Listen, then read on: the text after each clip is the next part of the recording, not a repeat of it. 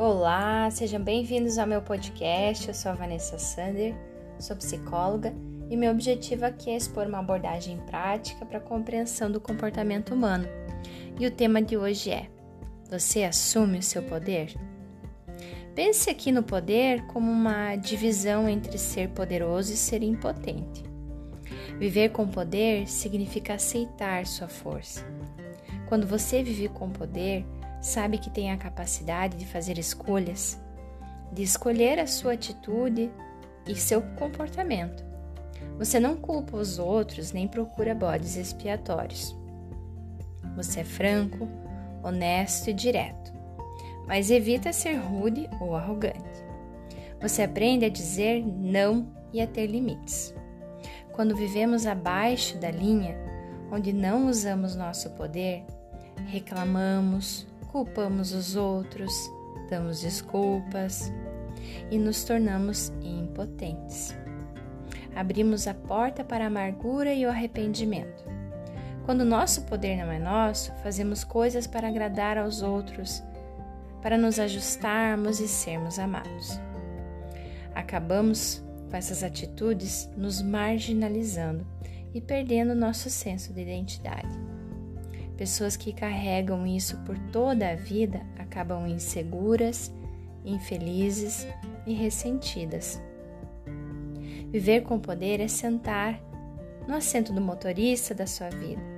E isso abre para a mentalidade de um aluno. Você é curioso e atencioso e quer aprender com seus sucessos e erros. Você assume riscos calculados. Você não se contenta com a mediocridade. Você não tem medo de falhar. Você vive de braços abertos, perseguindo tudo o que é capaz. Quando o poder não é nosso, não percebemos escolhas.